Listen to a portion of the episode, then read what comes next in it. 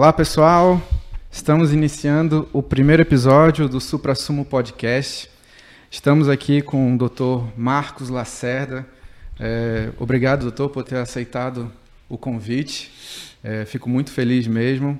Quando eu idealizei o podcast, é, não é tietagem. O senhor foi uma das primeiras pessoas que me veio à cabeça, porque, é, primeiro, pela, pela sua trajetória, né? o senhor também teve um protagonismo grande do ano passado para cá em relação à, à Covid. Né? Eu acompanhava bastante os, as suas redes sociais é, em relação às informações sobre Covid. E então, quando eu idealizei o, o podcast, falei, bom, quero trazer pessoas como o Dr. Marcos para a gente bater um papo, para a gente conversar. Não, né? Obrigado pelo convite. É, é, na verdade, eu transferi um pouco é, dessa parte de divulgação científica das redes sociais para coisas mais profundas como o podcast. Né?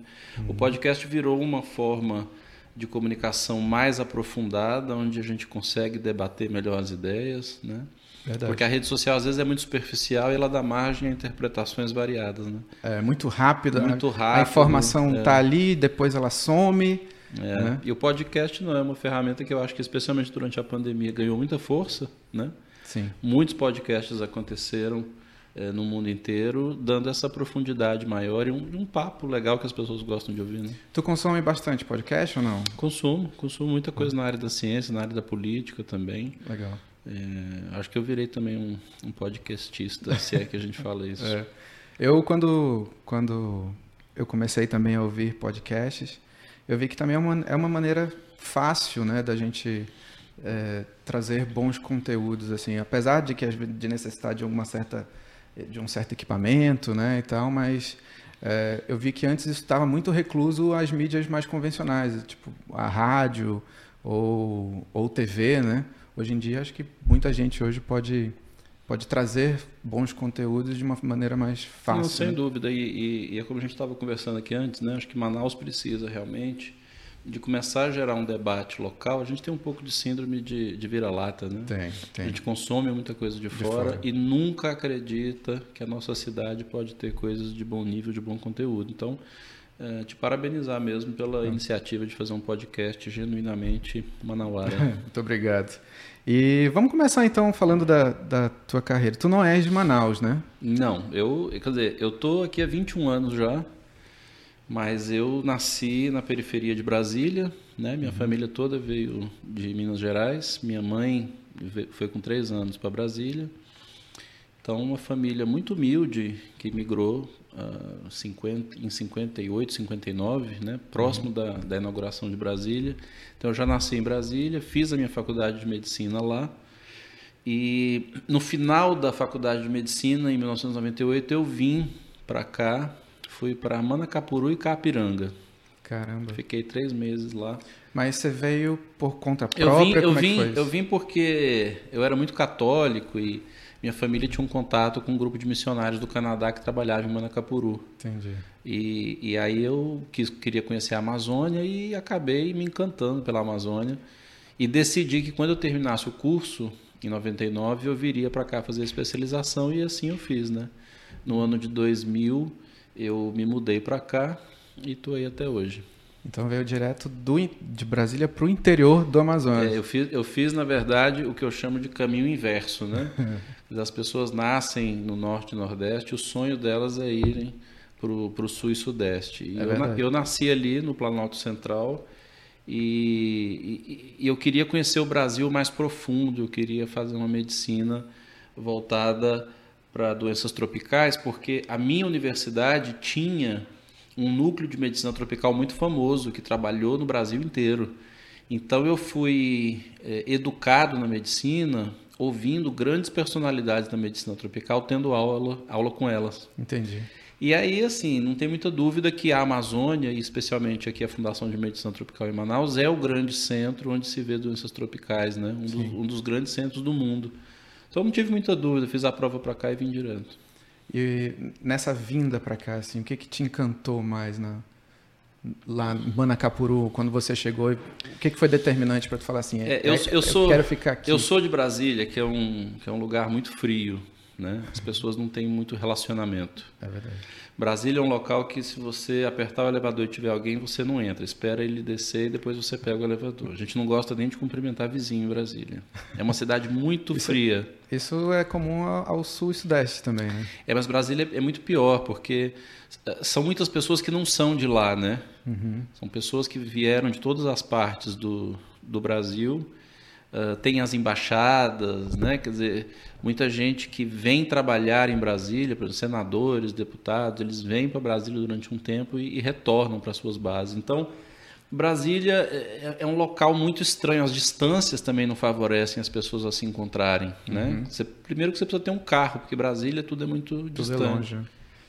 Então, quando eu cheguei aqui, eu encontrei um, um país que eu não conhecia, né? O calor manauara. É, quer dizer, as, as pessoas tinham uma facilidade de, de conversar e tal. Num primeiro momento, uma certa resistência, até com quem vem de fora.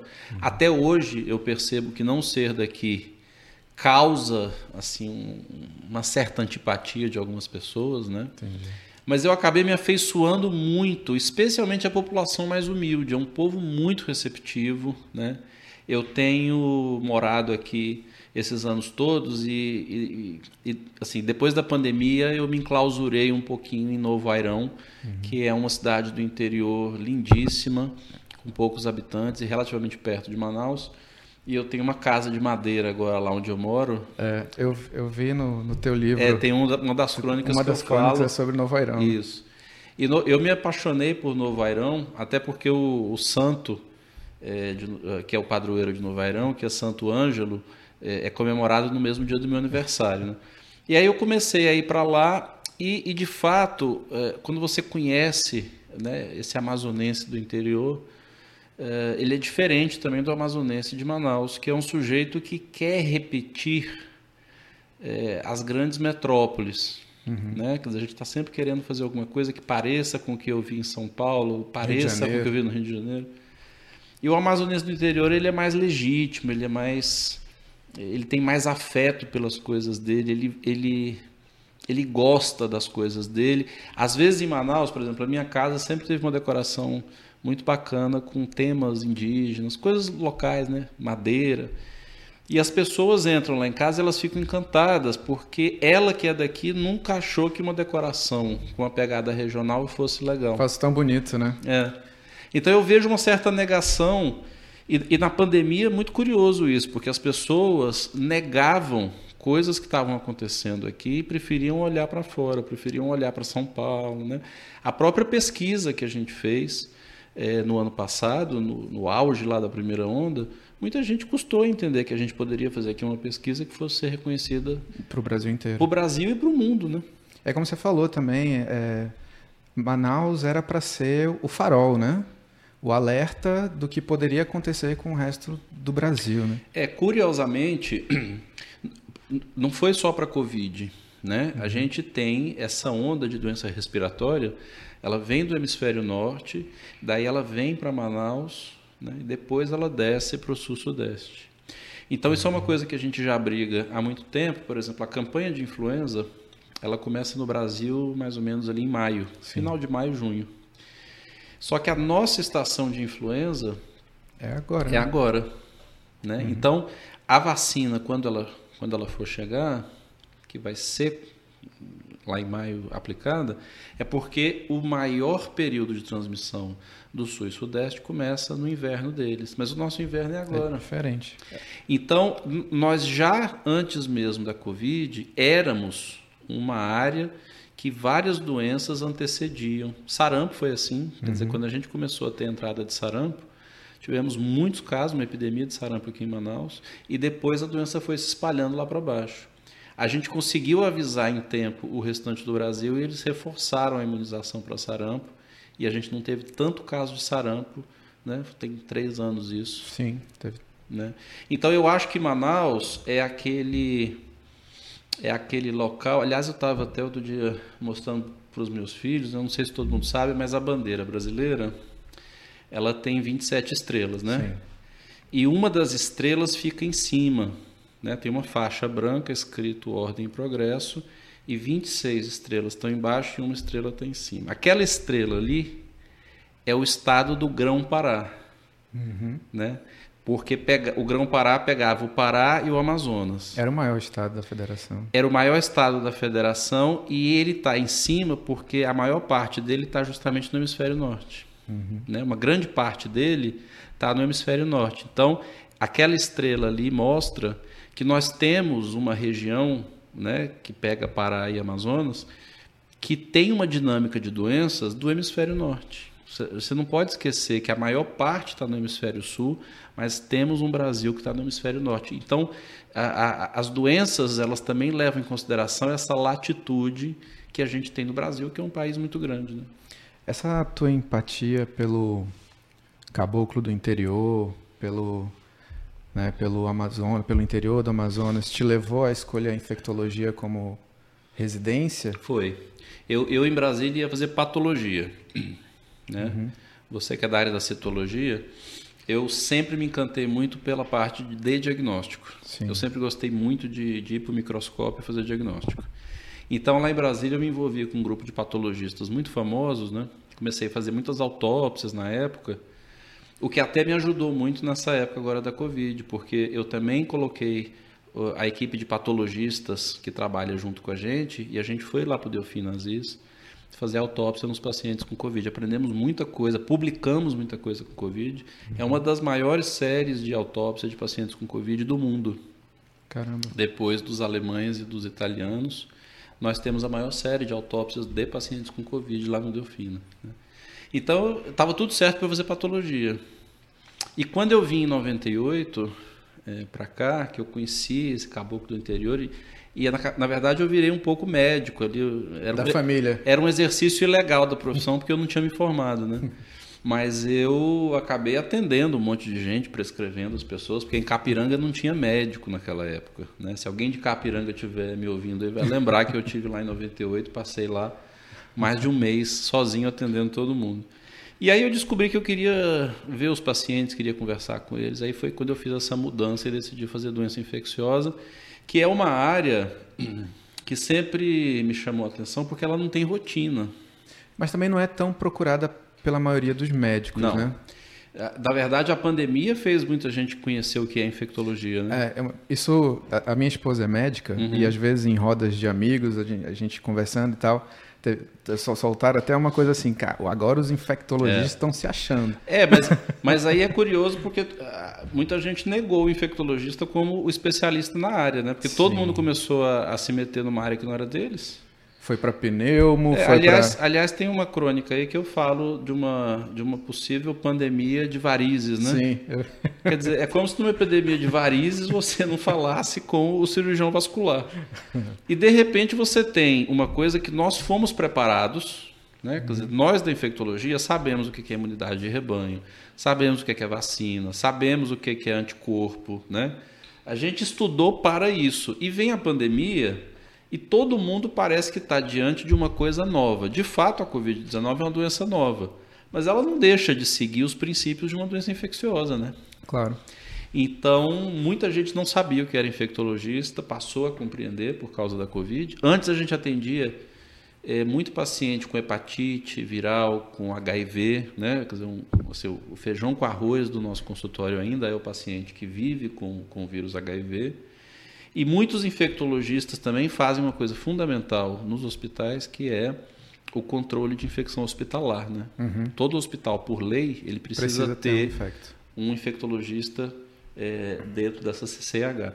E a Covid fez muita gente procurar a gente que também não fazia muita coisa. A gente fazia uma triagem daqueles casos graves e não graves. Porque o grande é, profissional dessa pandemia mesmo foi o intensivista. Uhum.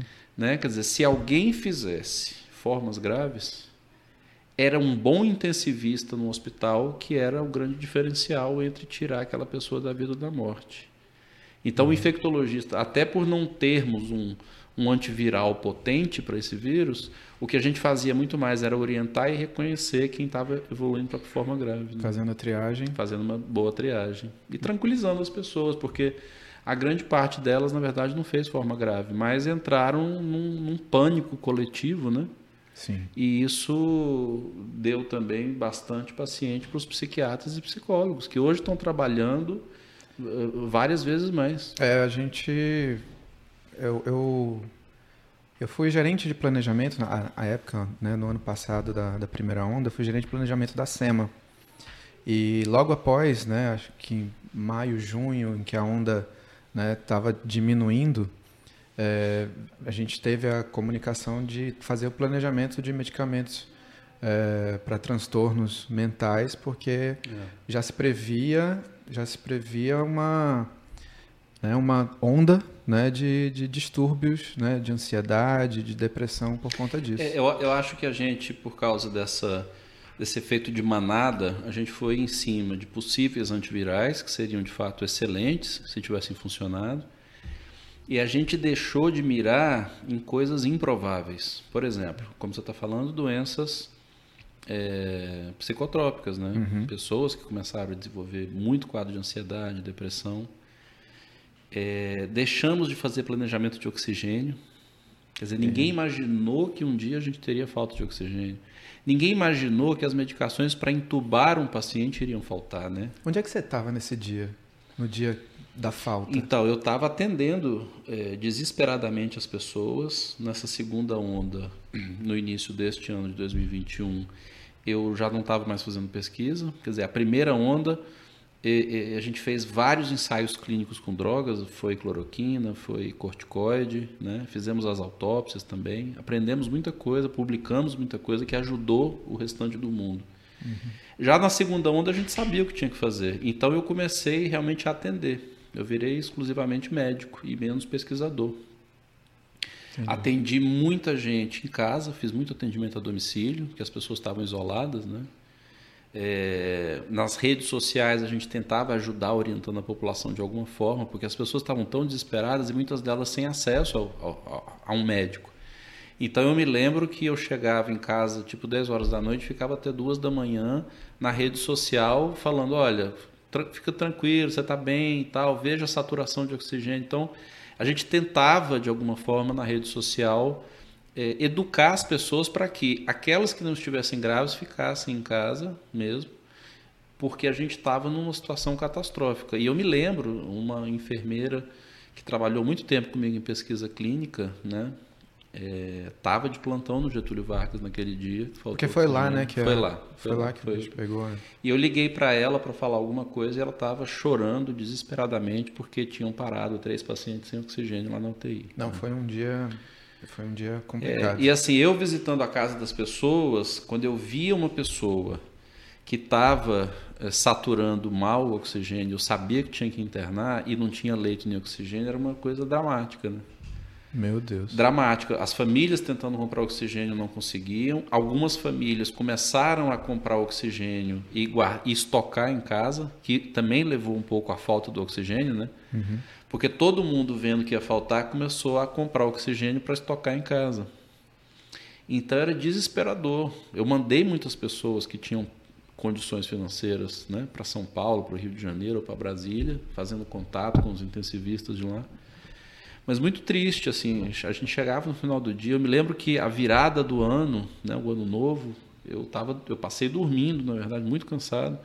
E no dia 1 de janeiro acordei 6 horas da manhã, já estava na casa de uma pessoa atendendo e eu atendia de 10 a 15 pessoas em casa todos os dias. Tu como médico nessa época atendendo as pessoas, tu teve que procurar de alguma forma algo que pudesse te colocar ali na é, que não te desequilibrasse, seja terapia, seja alguma outra coisa? Não, a gente a gente precisa. O, a gente ficou muito é, muito exposto né? Uhum. É uma doença é, que vai agravar em alguns pacientes. Não havia, de fato, uma medicação profilática, como uhum. não há. Né?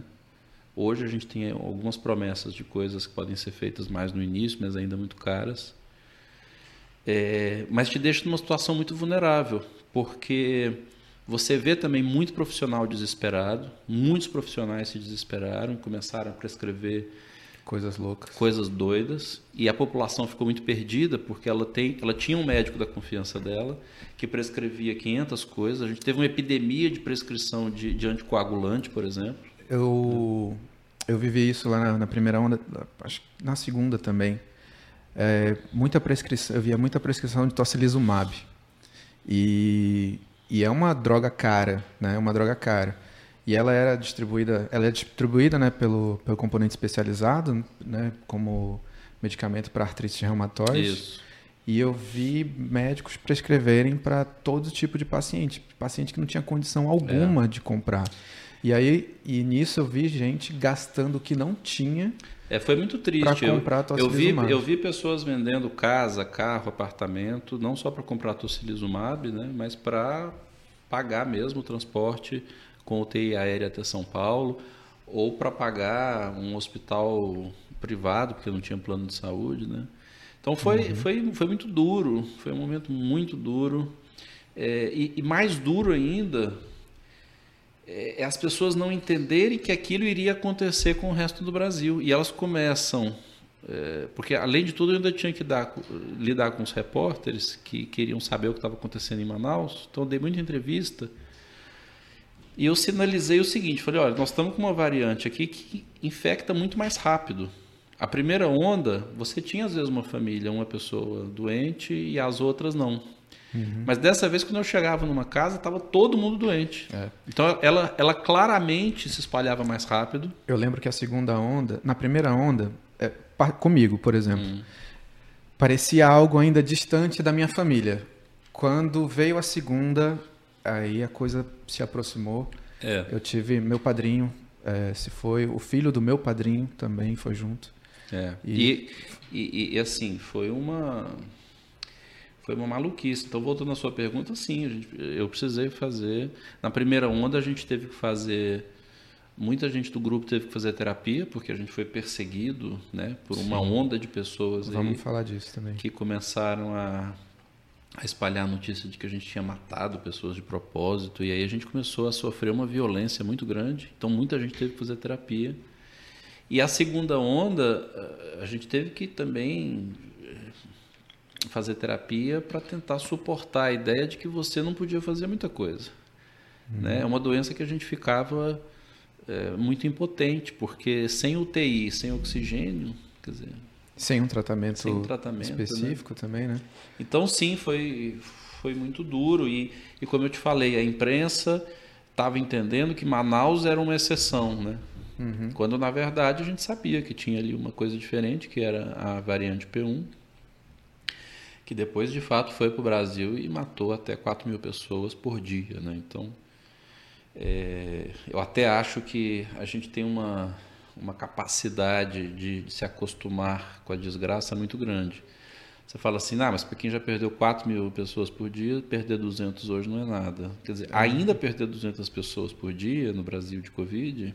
É muita gente. É muita gente.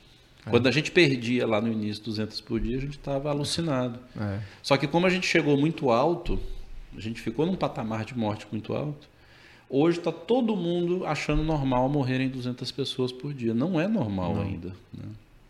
É, ainda tem muita água para rolar ainda, né? É, porque a gente identificou claramente que essa imunidade de rebanho ela não vai chegar com a vacina como a gente está querendo. Porque a imunidade de rebanho ela pressupõe que uma vez o sujeito vacinado, ele vai continuar imune para sempre. Uhum. E o que a gente descobriu com a Covid é que não é assim. Depois de seis meses, a imunidade cai. Então você vai ter que, provavelmente, a cada seis meses, fazer uma dose de reforço. Vacinar uma população inteira a cada seis meses é uma coisa extremamente difícil. É, a logística, o valor, o gasto. É muito complicado. Né? Então, Israel mostrou que a terceira dose foi o que bloqueou o aumento de casos em Israel.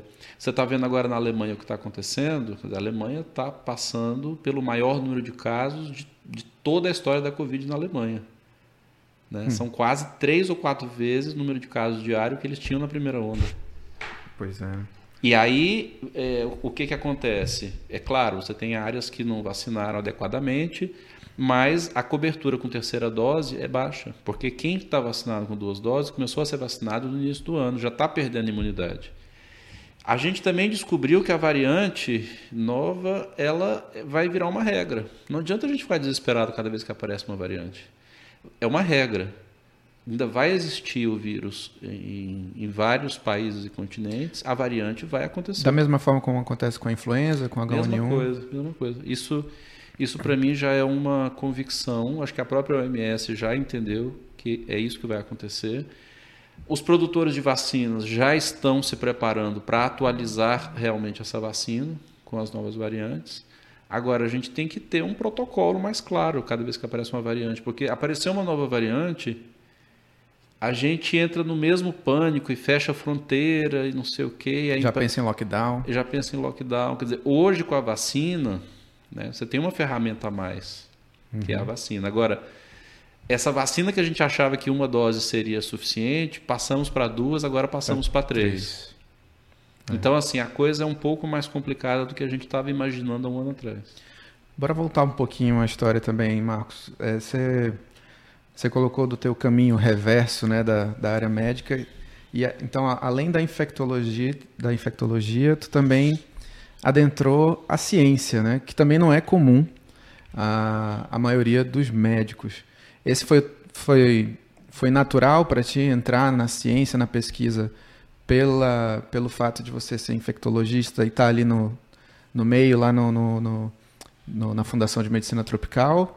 Ou você já tinha esse, essa, essa ideia de ser cientista? É, eu, eu, desde que entrei na, na faculdade, eu sempre participei de atividades de pesquisa, que foi uma forma de eu aprender medicina. Uhum. Isso do Brasil é, é, é, a exceção. Nos Estados Unidos é a regra. Quer dizer, um, estudante de medicina americano, ele, ele geralmente tem as aulas pela manhã, uhum. né? No horário do almoço ele tem algumas palestras, conferências. Os americanos gostam muito de ficar comendo um sanduíche e ouvindo uma palestra na hora do almoço. E à tarde os estudantes de medicina vão para os laboratórios fazer pesquisa. É, não tinha ideia disso. É, cada um deles escolhe um laboratório e eles passam um grande tempo ou na biblioteca estudando ou nos laboratórios de pesquisa.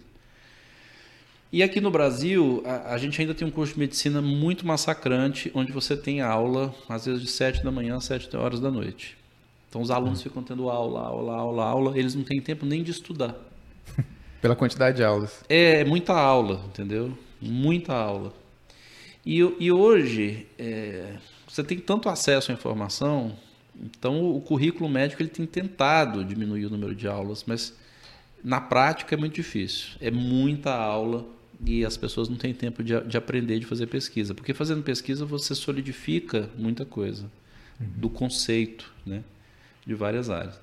E eu, no meu curso de medicina, tive a sorte de me aproximar de grandes pesquisadores e acompanhei. E eu sabia que, mesmo sendo médico, eu faria pesquisa. Eu seria um médico pesquisador. Isso, Entendi. desde o início, ficou muito claro. Então, quando eu cheguei aqui em Manaus para fazer a minha especialização, eu me envolvi logo com um grupo de pesquisa em malária, que sempre foi o, o carro-chefe da pesquisa na saúde aqui em Manaus. E teu principal foco, né? E foi meu principal foco durante muitos anos. Acabei é, me tornando uma pessoa conhecida por estudar malária. Né? Sim. Essa foi a razão, aliás, pela qual eu me aventurei a estudar cloroquina em Covid, porque eu já trabalhava com cloroquina há muito tempo, né? Essa foi a razão dele ter de eu saber da, é. né, da, da, sua existência também. Eu fui. É, eu, eu, fiz o meu mestrado na Faculdade de Ciências Farmacêuticas. Uhum. E ali sempre rola sobre as pesquisas do Dr. Marcos, uhum. né, sobre, a, sobre a malária. Então, foi, é. foi a partir daí. E, e, e, foi justamente porque a gente já conhecia a cloroquina que a gente falou: oh, você tem uma chance desse negócio funcionar para a Covid, vamos fazer um protocolo. E aí foi o primeiro protocolo de pesquisa no Brasil aprovado para isso. Uhum. E foi o, o, que a gente fez. Então não foi assim uma coisa que eu resolvi trabalhar da noite para o dia. É porque a gente já, já tinha experiência. Já tinha experiência e tinha um grupo de pesquisa clínica que eh, o nosso grupo de pesquisa clínica hoje é muito grande, são quase são mais de 200 pessoas que trabalham com ensaio clínico, testando é, drogas, vacinas, entendeu? Já é uma equipe formada para aquilo. Uhum. Ninguém começou a fazer pesquisa por causa da Covid. Sim. Aquilo já era um, um, um, ritual que a gente seguia há, há vários anos. Né? E aí, recentemente, É, além de malária, a gente começou a trabalhar com problemas que também são problemas muito grandes aqui na região norte, como é o caso do HIV. Então, acho que de uns, talvez uns 6, 7 anos para cá, o grupo também passou a trabalhar muito com HIV, porque ainda é uma infecção que tem crescido muito. O que é, aqui. o que é estranho, assim, para mim que, não sei para você que, que, que faz as pesquisas, mas é, é, é estranho você ouvir que o HIV está aumentando num mundo onde a gente já sabe exatamente como se pega HIV, como se previne do vírus. Né? Eu sinto que as pessoas perderam medo da infecção. É. O, o HIV sempre foi enfrentado de uma forma é, muito ingênua, né? Porque as uhum. pessoas acham que só dizer use camisinha você vai acabar com HIV. Na realidade, as pessoas não usam camisinha 100% das vezes. É. Né? Sim. Então, quem não conhece o ser humano, quem não entende de sexualidade, né, é muito fácil falar, não, mas usa camisinha e está tudo resolvido. A sexualidade é uma coisa muito mais profunda do que isso. Então, as pessoas acabam é, transando sem camisinha e pegando ainda a infecção. O que, que melhorou em termos de transmissão nos últimos tempos? Primeiro que as pessoas têm acesso à medicação. Essa medicação ela é quase sem efeitos colaterais, é uma medicação muito simples. Né? Uhum. É... E o PrEP? E, e, claro, recentemente a PrEP entrou com uma outra ferramenta espetacular. Né? Quer dizer, o sujeito toma um comprimido por dia e uhum. ele pode, eh, se tirar a camisinha, mesmo assim ele vai estar protegido quase que 100% da infecção pelo HIV. Então, em vários países, o tratamento das pessoas com HIV, né, com essas drogas que são drogas é, muito seguras e sem efeito colateral, fez a infecção cair, porque a gente também aprendeu que se o sujeito tem HIV e ele tem a carga viral indetectável, quer dizer, se o vírus desapareceu no sangue, ele não infecta ninguém. Uhum. Então, hoje, uma pessoa que tem HIV que se trata, ainda que ela tenha um relacionamento sem camisinha, ela não vai infectar a outra pessoa. Né? Sim. Só que são coisas eh, novas e que muita gente ainda não acredita. É As é pessoas custam acreditar nisso. Não só em acreditar também, mas também eu sinto que falta ainda acesso à informação. Muito. Né? Eu sinto que é, essas informações elas não chegam ao, ao povão, é. né? não chegam à grande massa. É, assim. alguns anos, por exemplo, o Ministério da Saúde conseguiu colocar a PrEP como uma política de saúde pública. Quer dizer, a medicação uhum. está disponível gratuitamente. Mas se você perguntar hoje na rua se a pessoa sabe onde que ela pode pegar PrEP, ela não sabe nem o que é PrEP. Exatamente. Né? A gente tem feito algumas campanhas. Eh, esse ano a gente fez um, um trabalho grande com recursos da, da OPAS, né, da Organização Pan-Americana de Saúde, fazendo vídeos, cartazes, folhetos, e colocando a sociedade civil organizada para divulgar mais. A Prefeitura de Manaus está é, tá descentralizando agora. A Clínica da Família Franco de Sá tem feito atendimento e distribuído PrEP, e agora acho que tem mais quatro ou cinco clínicas que eles vão, nesse ano de 2022, iniciar a PrEP. Legal. Uh, Tabatinga começou a PrEP, a gente treinou o pessoal lá de Tabatinga. Que já tá é, teve fazendo. um curso recente, né? Isso. De formadores de isso. E multiplicadores né, da, Isso, sobre a PrEP. Né? É, o, o IPCCB, que é o nosso centro de pesquisa, no site, tem lá vários cursos. As pessoas podem já fazer o curso, não precisa nem marcar um curso. Você Ela... pode falar o que é o IPCCB? O IPCCB é o nosso Instituto de Pesquisa Clínica Carlos Borborema. Né? Ele fica fisicamente dentro da Fundação de Medicina Tropical. É um prédio de, de três andares que tem lá na Fundação de Medicina Tropical. Mas ele tem também pesquisadores do, da Fiocruz, que é o Instituto Leônidas uhum. Maria Dini, é, tem pesquisadores da UEA, da UFAM, então tem, assim, tem pessoas de várias instituições locais. E esse instituto de pesquisa, ele, como eu te falei, continua trabalhando muito com malária, que felizmente tem caído ao longo do tempo, ainda, quer dizer, ainda é um problema, mas não é um problema como era há muito tempo atrás. Uh, o grupo se dedica muito a HIV, tuberculose e passou a se dedicar muito a Covid por causa da pandemia aqui em Manaus, como foi, né? Legal. Tu ainda é coordenador do, do IPCCB? É, assim, a gente, a gente evita esse termo de coordenador, chefe, patrão, quer dizer, nós somos ali vários professores que trabalham por uma mesma causa. Né? Eu acompanho eu acompanho o professor Welton também uhum. nas redes e eu, eu vi que Às sextas-feiras tem as Sextas das Humanidades. Isso, é. Eu acompanho pelo Instagram e eu até coloquei uma vez no, no lá no, nos comentários, falei, tem que transformar isso num podcast, porque eu, eu não consigo. Só, eu só ouço, é. a, a, só vejo a notícia no, do que eles estão discutindo. Eu falei, se transformasse num podcast ia ser maravilhoso. É, a gente tem avançado muito. O professor Elton, por exemplo, tem uma, uma linha de, de acidentes por serpentes, né? acidentes ofídicos. Inclusive, quero convidá-lo a vir ao, ao é. Supra-Sumo. E ele tem se envolvido muito com essa área de pesquisa qualitativa e ciências sociais, porque é uma coisa que tem ajudado muito a gente. O pesquisador uhum. da área básica, né, a gente que faz ali ensaio clínico com drogas, vacinas e tal, às vezes a gente não consegue concretizar as coisas justamente por não entender como a sociedade vai receber a informação. É o caso da PrEP. Entendi. Por exemplo, a gente tem estudado agora por que, que as pessoas não sabem o que é PrEP. O, quer dizer, onde está o problema, onde está o gargalo.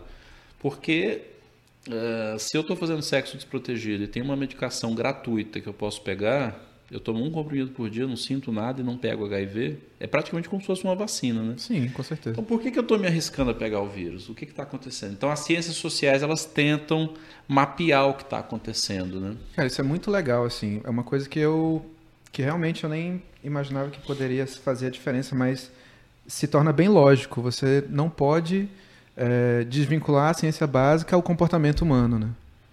É, por exemplo, um dos gargalos que a gente percebeu que é um dos maiores gargalos da PrEP é o profissional da saúde. Hum. Ele, ele não gosta da ideia de perder o tempo dele prescrevendo uma medicação profilática ele acha que é melhor atender as pessoas com HIV do que gastar o tempo fazendo profilaxia. Isso foi. Esse é um tipo de pensamento de, é, políticas públicas de é, saúde há muito tempo, né? É. E aí são populações negligenciadas e mais vulneráveis, né? Nós estamos falando de mulheres trans, uhum. que ninguém gosta de atender. As pessoas têm uma, uma resistência né, com a população trans. São homens gays, né? E muitas vezes o profissional não se sente à vontade de atender essa população ou acha que não é uma prioridade. E qual é o resultado disso? A Fundação de Medicina Tropical hoje, que tem o quê? Em volta aí de 150 leitos, 80 a 90% desses leitos são ocupados ainda com pessoas com HIV. Caramba. Quer dizer, como é que você pode ter ainda, nos dias de hoje, com a prevenção gratuita e, e, e eficaz, um hospital lotado de pessoas ainda com HIV. Quer dizer, está faltando alguma forma de comunicação com a sociedade. É. Eu acho que eu acho que precisa mesmo ter uma ver novas formas de comunicação. Eu lembro até na, na nas, nos teus stories na época do Covid, assim, tu teve que se preocupar um pouco a, a forma como escrever, né, para para a tua mensagem chegar às pessoas que não eram profissionais de saúde naquele momento, né? É, é assim, ficou muito claro na Covid que a comunicação entre cientistas pelo, pelo artigo científico, muita gente que não é da área queria ler um artigo científico. Sim. E, é, e começaram a interpretar os artigos científicos da forma mais grosseira e mais absurda possível. Né? Uhum. Então, todos nós entendemos que era preciso fazer uma comunicação científica urgentemente com a população. Ela precisava entender o que estava acontecendo, porque todo mundo queria pegar um artigo científico na internet e dar opinião. E as pessoas não foram formadas para aquilo. Exatamente. Demora para formar um cientista. Né? Eu tenho alunos de doutorado que estão comigo há quatro anos, terminaram o doutorado, continuam trabalhando comigo e não estão prontos ainda. É um demora, processo longo. Demora mais ainda para ser um cientista crítico. Né? Claro. Claro, e aí, e aí durante a pandemia a gente teve que educar o jornalista, que nós temos uma defasagem muito grande de jornalistas científicos. Uhum. Não é qualquer um que faz jornalismo científico, tem que ter um preparo para isso. Né? Então eles pegaram o jornalista que dava notícia é, de assassinato na Zona Leste. Alerta, os alertas da é, vida e aí tiveram que pegar esse jornalista e mandar ele fazer cobertura de Covid. E ele não tinha ideia do que era aquilo. Né? Então a imprensa teve que ser educada. No meio do caminho apareceram muitas pessoas querendo tirar vantagem da pandemia para crescerem junto da imprensa. Né? Então, médicos que nunca tinham feito pesquisa, que não entendiam nada de doença infecciosa, começaram a dar entrevista falando um monte de bobagem. Então a gente teve dois trabalhos. O de tentar reeducar pessoas que tinham ouvido bobagem né? uhum. né? e fazer a informação chegar da forma mais correta. Tu achas, por exemplo, que, por exemplo, pelo fato de um artigo científico, ele segue todo um rigor de escrita, né? Para ser publicado e, e para atender também a, a própria linguagem científica. Você acha que isso tem que mudar de alguma tem, forma? Tem que mudar. A gente claramente viu que o artigo científico ele tem uma linguagem muito fechada. Né? Uhum. Então, hoje as revistas mesmo já têm uma preocupação para que você não use tanto termo técnico, porque como a internet democratizou o artigo, uhum. Qualquer um entra na internet hoje e pega um artigo científico. Sim. Então, se a, as expressões, se a linguagem tiver mais moderada, você tem menos chance de levar a interpretações equivocadas. Então, isso vai ter que mudar. Os artigos são longos demais, uhum. eles são imensos, as pessoas também não conseguem ler. O que, é que as pessoas conseguem ler hoje? Um Twitter, né? Que é, é pequenininho. 140 caracteres. Não dá para competir um artigo científico de 10 páginas com um Twitter de 140 caracteres. Ou você pegar só a conclusão do resumo e colocar no Twitter e não ter o contexto é, daquilo. Esse né? podcast nosso aqui tem uma é. chance de que muita gente, a partir desse momento agora, já abandonou. É verdade. Está longo demais. Sim. Então, por exemplo, as mensagens que a gente está passando agora, por exemplo, na PrEP, os treinamentos que a gente faz de PrEP, são aulas de cinco minutos. Uhum. Então, são pequenos vídeos de cinco minutos onde a gente dá informação direta e ponto final. Porque se a coisa começa a ficar Alongar. muito longa, a chance de abandono é altíssima. E aí você acha que está fazendo educação e não está verdadeiramente porque você não capta a atenção do sujeito. É difícil encontrar esse equilíbrio. Eu, eu, penso eu assim de você ter uma linguagem direta, mas também não conseguir passar tudo aquilo que é necessário para a informação, né?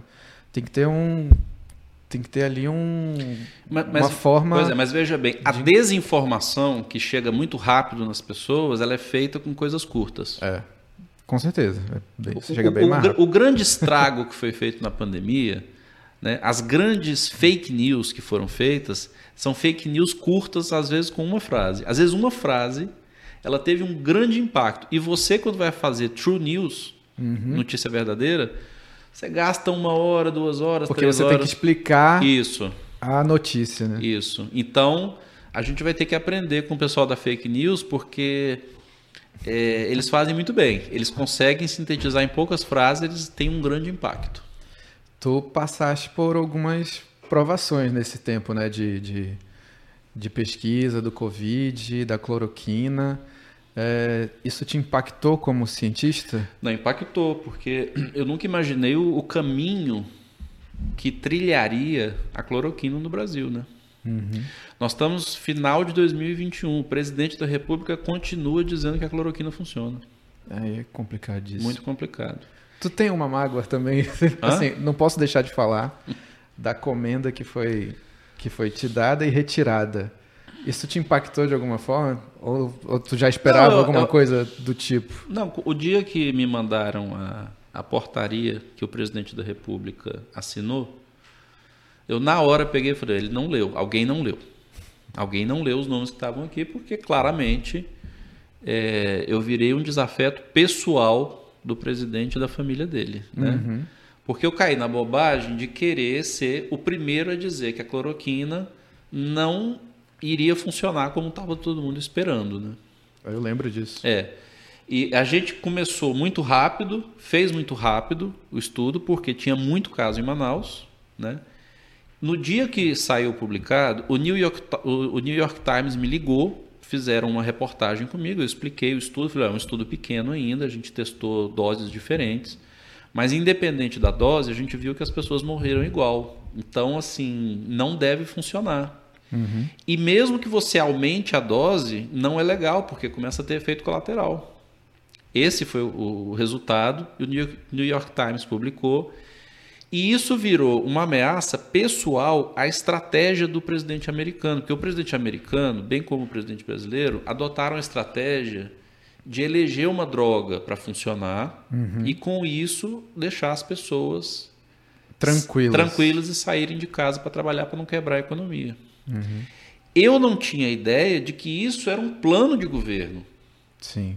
Eu achava que era um, uma discussão meramente técnica, científica, médica, na minha ingenuidade, e publiquei. Todos os trabalhos que vieram depois mostraram a mesma coisa, não funciona. Sim. Né? Mas como eu fui o primeiro. Te isso- pegaram para Cristo. me pegaram para Cristo e isso, obviamente, gerou uma, uma repulsa da população, porque a população estava querendo que funcionasse. Havia um desejo de que funcionasse, inclusive meu, porque eu estava acreditando que a droga funcionaria. Né? No início, quando a gente leu, a gente acompanhou a literatura toda, a gente falou: não, eu acho que vai funcionar, pode ser que funcione. E daí tentamos com a expectativa de que funcionasse. Todas as pessoas me ligavam, todos os dias, e aí, funciona, não funciona? Eu falei, calma, a gente está analisando. Eu imagino, assim, colegas próximos, pessoas Muito. próximas. Muita gente de São Paulo, que, porque a imprensa divulgou que a gente estava fazendo o estudo, aí o pessoal me ligava de São Paulo assim, e aí, funciona, funciona, funciona, funciona. Eu falei, calma, a gente está correndo aqui o máximo que dá.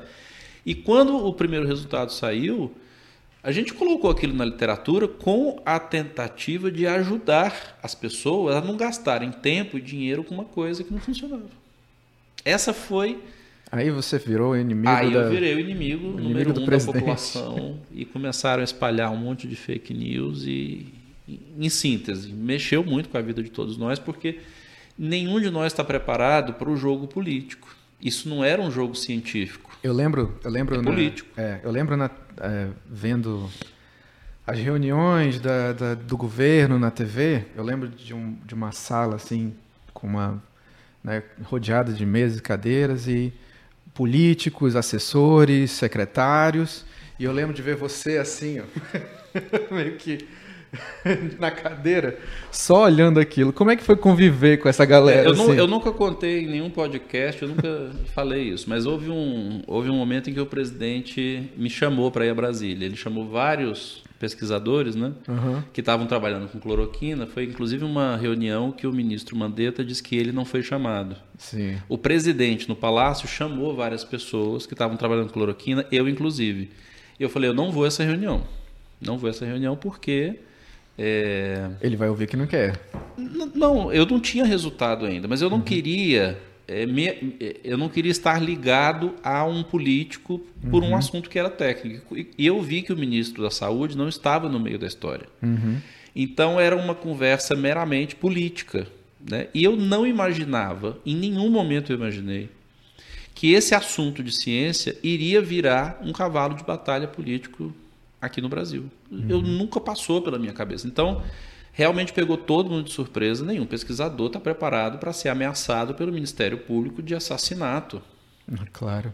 Nenhum Isso- pesquisador. Isso, é- né? isso foi um absurdo. E, e especialmente porque, diferente de outros, outros grupos é, que começaram a fazer pesquisa da noite para o dia, não era o nosso caso. A gente já tem uma, um histórico de trabalhar. Então, É um era grupo bem era consolidado. um grupo de pessoas ali que rapidamente escreveram o protocolo, rapidamente a CONEP aprovou em Brasília, o Comitê de Ética aprovou. A gente tinha um comitê de especialistas do mundo inteiro que estavam acompanhando junto com a gente.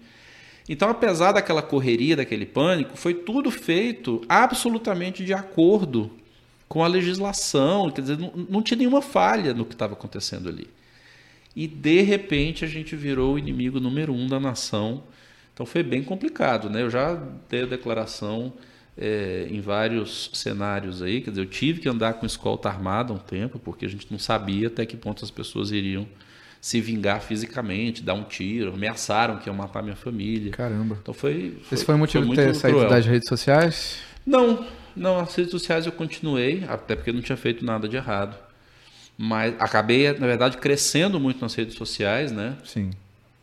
Mas é, com essa história da vacina e dos anti-vacina, é, assim, estava muito difícil, porque você começa a ter muito hater, né?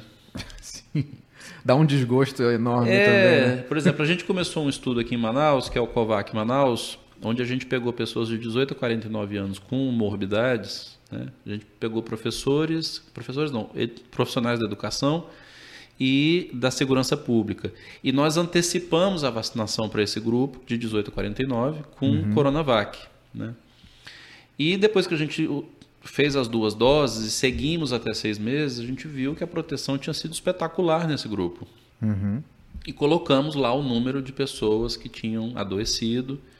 É, de mais de 5 mil pessoas, uma só morreu de Covid, o que é uma proteção considerada fantástica. E aí as pessoas começaram é, no Twitter, falar assim: ah, mas como assim? O seu número está errado, você calculou errado. Então, as pessoas Dando tão... pitaco na tua pesquisa. Não, elas estão tão desesperadas né, para provar o ponto delas de que a vacina não funciona, que elas começam a criar até uma matemática equivocada nos seus dados. Uhum. E, de novo, a rede social não é um ambiente para você ter esse tipo de embate. Né? As pessoas uhum. gostam muito de ver as pessoas brigando na rede social, uhum. Mas não é um bom ambiente para pesquisa. E aí eu decidi sair. Acho que a exposição estava desnecessária já, o Brasil já estava começando a vacinar, não havia mais por que estar ali esclarecendo. Quem quis ser esclarecido foi esclarecido. Uhum. Então, Quem não quis vai continuar não é, querendo ser. Se até hoje as pessoas acham que a vacina não funciona, não é estar tá ali na rede social dizendo que ela funciona que vai fazer mudar a cabeça dessas é, pessoas. Não, né? não vai mesmo. E é, e, é, e é uma coisa complicada, né? E como você. Vamos falar um pouquinho do teu livro também. É, gente, eu estou aqui com um livro do Dr. Marcos Lacerda, chama Quarentena no Rio Negro. É um livro de crônicas que ele escreveu para Folha de São Paulo e outras revistas também. É, a, a maior parte delas foi escrita em jornais locais, né? Eu comecei é, a convite do Intempo, oh. escrever. Você pode encontrar na Amazon também. O, o doutor não está me pagando nada por isso, só para deixar bem claro. Eu li o teu livro antes, é, achei muito legal as crônicas curtas também, né? Da forma para a é, mensagem chegar mais rápido é, também, né? Eu, aí eu comecei a aprender que, eh, que a gente precisava de um de uma linguagem curta, simples, né? pouco técnica para que as pessoas entendessem. E o espaço do jornal é mais ou menos esse espaço. Uhum. Então, dentro do espaço que o jornal me dava semana, é, semanalmente, eu comecei a escrever depois da virada do ano, eu troquei de jornal, né? fui, fui para a crítica.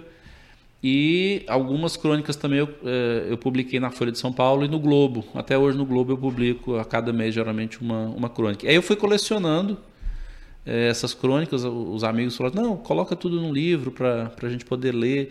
E hoje é muito curioso. Legal. Ontem até um amigo me mandou um e-mail falando assim, poxa, eu já tinha lido algum, eu já tinha lido algumas crônicas, mas agora lendo, a gente vai vendo, né, fazendo um, uma retrospectiva do que aconteceu. Foi, é, foi, a, minha, foi a minha sensação, que é. você começou né, do início da pandemia. Na verdade, tem crônicas até de antes. Né? Tem, tem alguma coisa falando sobre antes da pandemia e depois vai é, adentrando, vai né? contextualizando. Né? As pessoas estão achando que o livro é, é um livro de ódio para falar mal do Bolsonaro. Então, quem está esperando o é. discurso de ódio não, não vai encontrar tem. no livro. Pelo contrário, tem até um humor muito legal no, nas crônicas. Eu gostei. É, é, é difícil, é difícil ter senso de humor numa tragédia dessa, é. mas é, foi uma forma de suavizar a tragédia. Manaus viveu uma das maiores tragédias na Covid do mundo. Manaus ficou conhecida no mundo inteiro por causa dessa grande tragédia. E eu acho que quem não viveu de dentro do que aconteceu em Manaus, pode encontrar no livro de crônicas um assim uma forma muito sui generis como o povo de Manaus vivenciou essa tragédia. Né? Agora eu vou te falar, eu fiquei um pouco é, surpreso com a escrita, com a, da forma que você escreve. Eu gostei muito, assim, foi, foi, foi uma forma muito legal de, de colocar é, as tuas ideias, as tuas, é, as tuas vivências porque eu esperava, eu esperava a, a escrita de um cientista. Você está entendendo, né? É. Eu, eu, esperava que você fosse uma coisa técnica. Quando eu vi, não. Pelo contrário. Foi uma, foi uma, uma leitura muito rápida de se fazer, muito, muito gostosa, inclusive, de se fazer, porque é, conta né, essa, essa passagem da, da pandemia de uma forma é, bem literária mesmo. É, Tu, tu, tu, já tinha o costume de escrever antes? Não, eu sempre gostei de escrever, mas o desafio de escrever de forma rotineira foi a primeira vez que me foi colocado e eu gostei muito. Eu comecei a gostar uhum. tanto que eu não consigo mais parar. Já, toda semana. É muito legal. É, toda semana eu tenho que escrever alguma coisa. E assim, o cientista, na verdade, ele é um chato, né? se, ele, se ele for escrever sobre ciência e tal, ele é um chato. Então, às vezes, vocês vão ver aí que tem coisas que, que são conceitos científicos, né? Sobre uma. Um... A pandemia de varizes foi sensacional. É, e, e, a, mas tem que ter uma linguagem que se aproxime da população, Sim. né? É fundamental isso. Esse foi o meu grande ensinamento. Então hoje eu tenho gastado uma grande parte do meu tempo é, escrevendo mais para as pessoas, porque o impacto é diferente. Escrever para cientista tem um impacto, mas uhum. escrever para a população tem outro impacto. A tua reclusão em Novo Airão é, tá te dando ah, mais é. Uma das razões. Mais insights em ah. relação a isso? É, aliás, o, assim, o Quarentena no Rio Negro saiu agora. No início do ano uhum. sai a versão em inglês, porque muita gente de fora do Brasil ah, queria ler, então a gente vai traduzir. E na Bienal de São Paulo, no meio do ano, sai o Quarentena no Rio Negro 2, que são as outras crônicas. Ah, legal. Né? E aí depois, o plano são as Cartas de Novairão. As Cartas de Novairão é um livro já com temas mais amazônicos, não mais sobre, sobre, sobre pandemia. Eu preciso sepultar a pandemia na minha literatura e partir para falar sobre outras coisas. Quando a pandemia vai acabar, né? É. Então, assim, Novo Airão tem sido um local interessante para escrever, um lugar muito tranquilo. Eu tenho escrito algumas coisas bacanas lá. Muito legal. Gente, seguinte, tem na Amazon é bem baratinho, inclusive. Eu, tem, tem o livro, eu li pelo livro digital. É, é, tá barato, acho que tá R$ 8,90. Tá, né? tá R$ reais, então, eu quem acho. Tem, quem tem condições de comprar o digital tá bem baratinho. É. E... Todo mundo tem condição de comprar o digital, minha gente, pelo amor de Deus. E vamos dar valorizar né, a, é, a, a Casa, litera... a, a casa Literária casa. É, uma, é uma editora que está em São Paulo, mas o editor-chefe é daqui, de Manaus. Ah, ele é daqui? É, o Mário Bentes é daqui e foi uma pessoa que abraçou o projeto, me ajudou. E a gente tem o prefácio de dois acadêmicos né, da Academia Nacional de Medicina, que são dois amigos queridos, o professor Cláudio Ribeiro e o professor Celso Ramos Filho. E o pós-fácil da, da amiga que eu fiz durante a pandemia, que é a professora Margarete Dalcomo. Né? Uhum. É, nós somos colegas de Fiocruz, né? ela da Fiocruz do Rio e eu aqui da Fiocruz do Amazonas. E por causa da pandemia a gente acabou se conhecendo, se correspondendo, viramos uhum. grandes amigos. E ontem mesmo recebi o livro dela que fez exatamente a mesma coisa, né? Todos os artigos do Globo que ela tem publicado numa coluna chamada A Hora da Ciência, ela colocou também num livro. Ela já publicou? Tá, saiu agora. 8 de dezembro foi a foi o lançamento do livro dela, que é exatamente a mesma lógica de colecionar as crônicas escritas durante a pandemia. Pô, que bacana. Legal, professor. É, a gente já está caminhando para o nosso final aqui da, do nosso podcast. É, eu tinha colocado A gente guardou alguma pauta. coisa bombástica para o final, porque a gente precisa segurar as pessoas até o final com alguma Sim. coisa assim bem bombástica, né? Mas eu tinha feito aqui um, é? uma, que eu nem peguei na minha pauta, assim. Quando, como é a primeira vez, a gente fica um pouco receoso, não sabe como é que vai não, ser mas, a conversa. Mas eu, mas eu acho, eu acho que o, o podcast tem tudo para dar certo. É, eu acho que a sociedade amazonense precisa começar a discutir os seus problemas com pessoas locais, né? Sim. É, Manaus é um lugar incrível, na minha opinião, com pessoas incríveis, com uma cultura incrível, com, com tudo incrível. E é, o podcast ele tem essa capacidade de trazer para a sociedade aquilo que às vezes não é visto né, no, no meio da rua. Tem muita pessoa, muita gente inteligente aqui, escritores é. fantásticos. Então eu, eu acho... tenho eu tenho uma coisa que eu coloquei na pauta, hum. que é o hum. seguinte: tu se dedicou a, se dedicou muito tempo, ainda se dedica a pesquisa em malária, né? Isso. Você quer acabar com o seu ator principal? Dá para erradicar a malária? Então, essa, é, eu costumo dizer o seguinte: quando o sujeito trabalha com as baleias brancas, uhum. qual é o objetivo dele? É manter as baleias brancas vivas, né? Sim. O pesquisador de uma doença, ele tem uma contradição, porque ele, ele, ele gosta tanto de uma doença que ele não consegue imaginar acabar com a doença. É a síndrome de Estocolmo, né? Que você colocou inclusive no livro. É, é a síndrome de Estocolmo. ele se apaixona pelo inimigo dele. Então, você é apaixonado pelo inimigo? Eu sou apaixonado por malária. eu gosto de ver casos de malária e tal. Então, a gente começou a discutir em 2007 a, a, a erradicação da malária, né? A Fundação Bill e Melinda Gates, que dão muito dinheiro para pesquisa em malária, lançaram o desafio de se erradicar a malária. É possível, mas isso vai exigir um esforço muito grande. Então, a comunidade de malária ela tem muita dificuldade em falar que a malária vai acabar. E da mesma forma que eu tenho colocado aí no livro a história da Covid. Tem muita gente que gosta tanto de Covid. Se apaixonou. Apaixonou pela Covid. Se a Covid acabar, elas vão falar do que agora? É, não sei. Não... Do Bolsonaro. É. Então, assim, a gente, tem, a gente tem que fazer pesquisa em doença sabendo que a nossa função é acabar com ela. Sim. A gente só pode ser feliz como pesquisador de que aquela doença que a gente trabalha acabar por nossa causa. Você acha que a gente está longe disso? Porque eu lembro de, é, de ver pesquisas malária sobre esterilizar os, os mosquitos. Hum. É, tem uma questão de resistência também. É, a malária no Brasil tem uma coisa curiosa, hein? a gente, a gente perdia muitas pessoas por malária. Né? As pessoas uhum. morriam muito de malária. Hoje, no Brasil, por ano, no Brasil inteiro, não morrem mais do que 30 pessoas de malária. Ah, não sabia disso. É, não. então isso já é uma coisa. Ainda que a malária não tenha acabado, as mortes por malária estão quase no fim. Eu lembro na época que eu. Logo quando eu me formei, eu fui convocado pelo Exército. Eu, eu morei no distrito indígena de Auareté. Não sei se você conhece. Claro, São Gabriel da Cachoeira. Isso, morei lá dois anos. E aqui em Manaus, quando a gente estava na preparação militar, é, eu lembro do, de, de algum coronel ou, ou, major falar que a malária né, no, aqui na Amazônia era nosso soldado. A malária é, é uma, afastava. É, essa, é uma, essa, é uma, visão, essa é uma visão triste, né? De achar que a inimigos. doença, é, de achar que a doença é uma proteção, quer dizer, as pessoas sofrem muito ainda com malária. Um, do, um dos uhum. primeiros, uma das primeiras estudantes de mestrado meu morou no Careiro Castanho, a 100 quilômetros aqui de Manaus.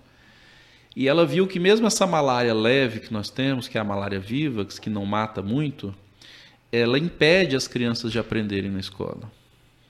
Porque fica prostrada. Prostrada, anêmica, né? Uhum. Porque existem alterações no cérebro dessas crianças com a, com a inflamação. Então, é, a gente tem que começar a pensar um pouco mais alto no Brasil, né? Quer dizer, enquanto eu tiver assim essa malária espalhada pelo interior do Amazonas, eu não sei se aquelas crianças lá no interior que estão pegando malária, elas vão vir para a capital, elas vão se formar em farmácia, em medicina, vão fazer podcast, uhum. né? vão sair para fora do país a gente ainda pensa muito pequeno. Cada cidadão desse que mora no interior da Amazônia, ele tem o direito de não ter malária. Claro. Né? E a gente tem que parar de gastar dinheiro com essas doenças velhas, uhum. porque essas doenças precisam acabar, porque nós temos outras doenças mais importantes acontecendo e que a gente não está ainda tendo atenção para elas. Câncer, hipertensão, diabetes, né? Essas doenças que é o que estão matando hoje. É, que se provou ser uma... Né, se provou ser o pior da pandemia, né? Claro, claro. Mas aí a gente ainda está gastando tempo com doenças como dengue, malária, que são coisas ultrapassadas. É hora da gente fazer uma limpeza dessas doenças que são consideradas negligenciadas, justamente porque as pessoas se acostumaram com ela, mas elas têm um impacto muito grande. Agora, como é que está o financiamento para pesquisa de doenças negligenciadas? Muito pouco, ainda mais depois da Covid, né? Quase todo o dinheiro da pesquisa foi para a Covid e o corte orçamentário é, para essas doenças é, é, brutal, né? E no Brasil, acho que o corte invadiu qualquer doença, não só as negligenciadas.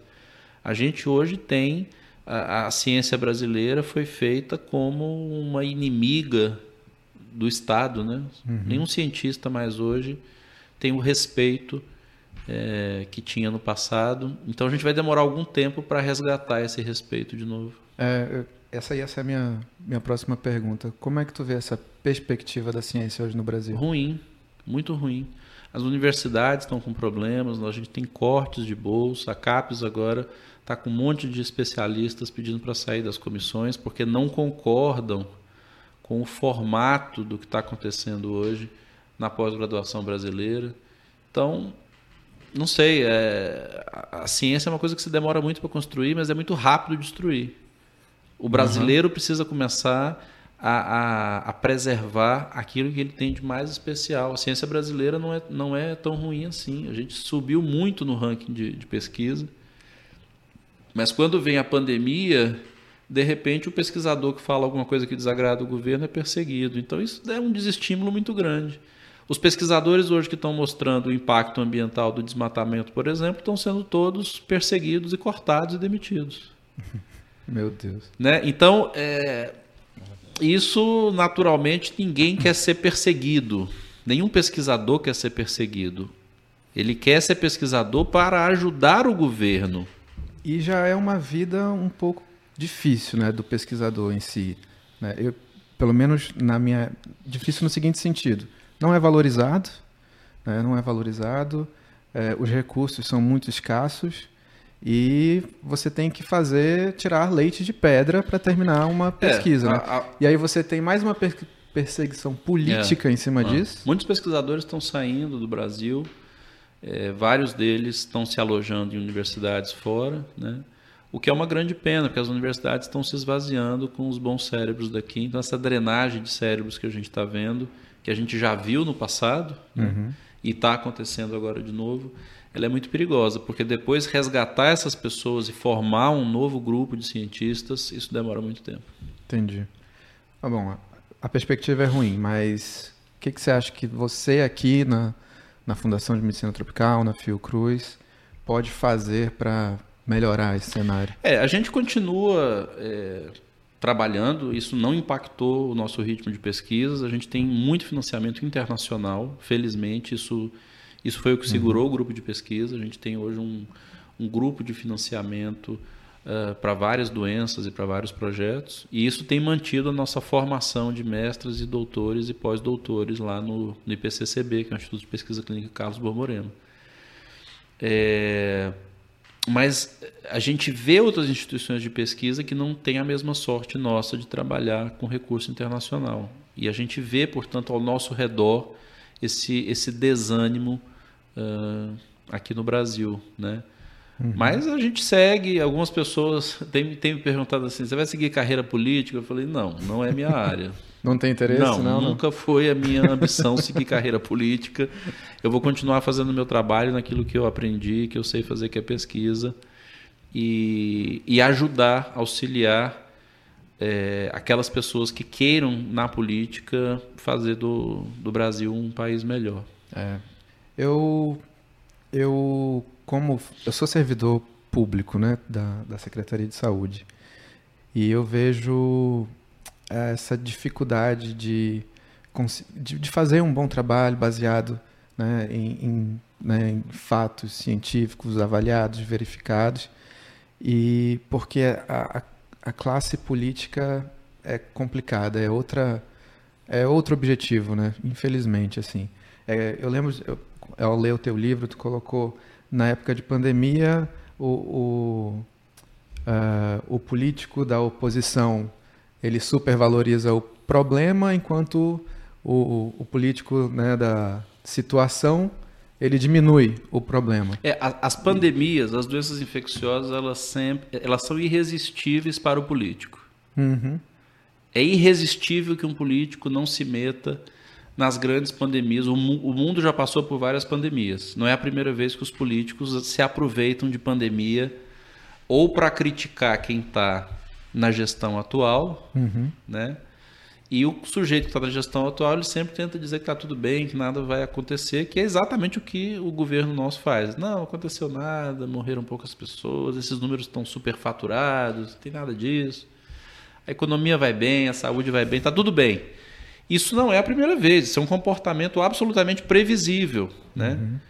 Uh, a gente tem que aprender a separar a política da ciência e, e, e, do, e do, SUS.